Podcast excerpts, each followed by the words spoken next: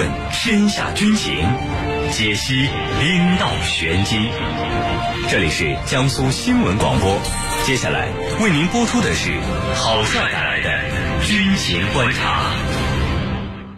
各位听众朋友们，大家好，这里是江苏新闻广播，您正在收听到的是军情观察节目，我是主持人郝帅，在中国南京为您解码军情。今天的军情观察，您将会听到的主要内容是。土耳其总统重申反对瑞典和芬兰加入北约，并要求瑞典撤掉与库尔德人有联系的国防大臣。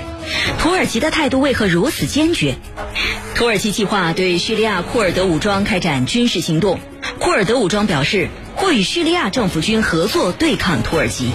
土耳其的军事行动有哪些目的？叙利亚战局是否会变得更加激烈？军情观察为您详细解读。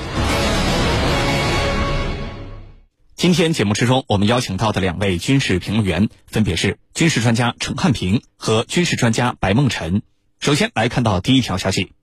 当地时间六月八号，土耳其总统埃尔多安再次重申反对瑞典和芬兰加入北约。埃尔多安说，北约并不是一个支持恐怖主义的组织，只要瑞典国家电视台播放恐怖组织领导人的谈话，土耳其就不能够同意他加入北约。而同样的情况也适用于芬兰。此外，有消息称，埃尔多安希望瑞典首相安德松解除瑞典国防大臣胡尔特奎斯特的职务，原因是这名国防大臣被指与库尔德人有联系。那么，土耳其的态度到底为什么如此坚决呢？接下来，我们就一起来分析。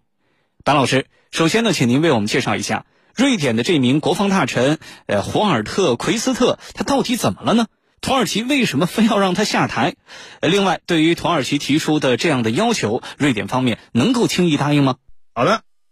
呃，土耳其方面对这个芬兰还有瑞典加入北约进行反对啊，那么这个背后的原因还是比较复杂。那么要回溯的话，呃，应该来讲，大概要看这个十几几十年的这种。暴力的冲突啊，呃，那么一般认为呢，库尔德工人党跟土耳其之间啊进行的从我们说一九八四年到现在为止的冲突，应该导致了三万到四万，甚至有可能更多的人在这个过程之中啊，我们说最终的战死或者叫遇难。那么现在土耳其方面呢，当然了。还是要对这个所谓的欧洲啊支持库尔德工人党的这些国家啊，包括具体的政治人物，来进行这种有效的针对。呃，那么当然这里面可能我觉得不光是某一个政治人物，不光是某一个政治人物，呃，应该来说就是瑞典和芬兰作为北欧的国家。那么他在政治上面的倾向是比较明显，土耳其方面也一样。那么这两种倾向呢，在很多的东西或者在很多的问题上，实际上是明显冲突的。呃，包括这个维护哪些具体的这个政治权利啊，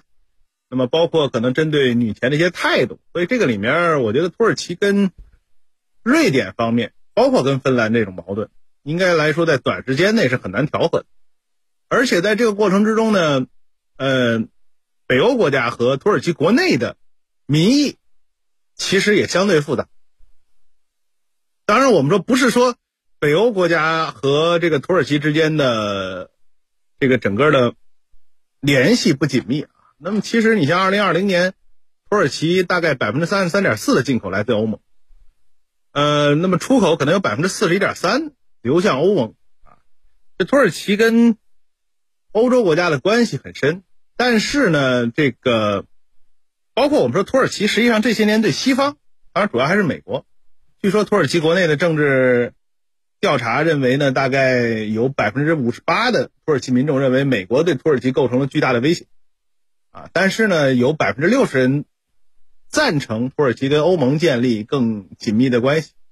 但是这种建立关系本身啊，我们说。土耳其国内的态度，更多的还是希望西方不要去对土耳其的一些所谓的民意啊进行这种，呃，我们说反对。所以呢，土耳其自身对于，呃，库尔德工人党的一些派别，包括我们说还有其他的一些，呃，包括库尔德工人党在整个呃叙利亚、伊拉克等地的这种相关的行动呢，土耳其实际上都有自己的看法。那么库尔德人应该来讲有差不多三千到四千万。那么在这个过程之中呢，土耳其八千四百万人口里面有百分之二十是库尔德人，所以应该来讲，库尔德和土耳其的关系应该说一直是一个极为复杂的问题。那么现在我们看到，这个瑞典，它的整个政府实际上面对来自于土耳其，当然还有包括瑞典国内的这个右翼，尤其是极右翼的双重的内外的压力。呃，那么因为我们刚刚看到，其实瑞典国内啊对现在的政府进行了这个不信不信任投票，但是最后投票的关键性逆转一票，恰恰来自于一个前呃库尔德工人党成员。所以这个里面复杂程度太多，呃，那么土耳其方面呢，应该是试图迫使这个瑞典的政府，那么在针对库尔德工人党还有其他的，比如说对土耳其的军火贸易等方面，做出有利于土耳其或者说是让土耳其满意的承诺。但是我想，这个土耳其方面的这种想法或者诉求，也许不见得会得到。呃，瑞典国内的全面的支持，所以轻易答应的可能性不大。那么下一步，其实围绕这个瑞典和芬兰加入北约的整个的博弈，可能还会比较复杂。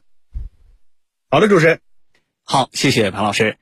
从瑞典和芬兰正式决定加入北约以来，埃尔多安已经多次表态坚决反对两国入约。埃尔多安的态度为什么一直这么坚决？另外一方面，瑞典跟芬兰为什么就不做出一些妥协和让步来换取土耳其的支持呢？对于这方面的问题，程教授您怎么看呢？土耳其一直反对芬兰和瑞典加入北约，那么这个态度从过去到现在一直比较强硬，甚至说呢，我绝对不会妥协。那么土耳其的态度为什么如此的强硬呢？其实这里头有着很深刻、很复杂的原因的。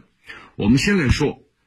在。库尔德工人党的问题上，在这个问题上，土耳其一直指责瑞典和芬兰在公开支持库尔德工人党，比如说容留一些遭到土耳其通缉的库尔德工人党的成员。那么另一方面呢，这个土耳其也认为，瑞典和芬兰这两个国家在居伦的问题上，同样让土耳其觉得非常的愤怒。因为芬兰和瑞典，他们支持土耳其的流亡政治家居伦。居伦曾经一度被认为企图策动在土耳其的政变。当然，这里头有没有证有没有证据，是土耳其一家在说。从这两件事情来看，土耳其对这个芬兰和瑞典一直是表达的是强烈的不满，因为他们在。这个库尔德工人党和居伦问题上是让土耳其无法接受的。那么除此之外，有没有其他的问题？当然有。这里头，我们从土耳其自身从国家利益来考虑，土耳其呢一直希望购买美国的 F 三五战机，但是呢，这个美国呢出于种种考虑，其中有一个很重要的因素，就是你和俄罗斯走得太近，因为你从俄罗斯购买了 S 四零零反导系统，那么你跟俄罗斯走得太近，我美国必然会对你进行某种形式的这个制裁。这在土耳其看来，你的这个做法是违背了我的国家利益的，因为我呢购买武器装备是我的自主权，我的权利。我可以从你购买，也可以从俄罗斯购买。那么对此呢，呃，俄罗这个土耳其对美国是一直怀恨在心的，希望找到一个机会来进行报复。那么现在，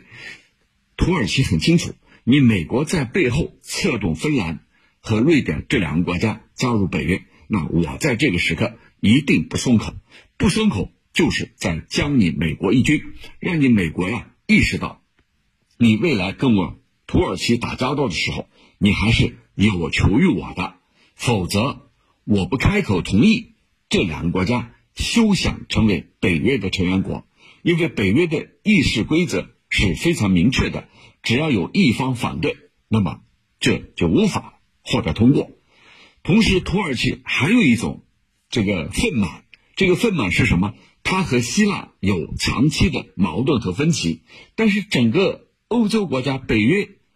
并没有站在公正的立场上，而是在拉偏架，明确站在希腊那一边。是土耳其内心是非常愤满的，就觉得不公平，对我不公平。那现在我终于有机会能够行使我北约成员国的权利，那对不起，我呢就利用这个机会让你们知道，我土耳其也是不可惹的啊，也是惹不得的。那最后一个呢，就是在从土耳其国内的因素来看，埃尔多安呢也希望能够来挽救。民意支持上的这个颓势，因为自从俄乌冲突以来，土耳其国内可以说是民不聊生，物价、通货膨胀急剧上升，让老百姓觉得吃不消。那么，这对这个埃尔多安的正发党、正义与发展党对他们的这个未来的执政前景就造成了很大的冲击。所以，通过对外示强来弥补。这个国内执政上的颓势，这也是一个很重要的考虑。至于芬兰和瑞典，他们为什么不妥协？我想他们也有自己的考虑。他们也许会觉得，如果我这次妥协，那么土耳其未来还会进一步敲竹杠。不如呢，我走一步看一步，先看看你土耳其，你到底还有什么牌？你手里还有什么牌？所以呢，芬兰跟瑞典他们并没有在第一时间。做出妥协，那么还有一个重要的考量，芬兰跟瑞典他们所打出的牌就是尊重人权、民主。那如果把土库尔德工人党把他们的这个遭到土耳其通缉的这个要犯遣返回土耳其，那么对他们来说面子上是架不住的。因此，从这两个方面来说，芬兰跟瑞典他们并没有在第一时间做出妥协的表态。主持人，好，上半段的节目就是这样，稍事休息，军情观察马上回来。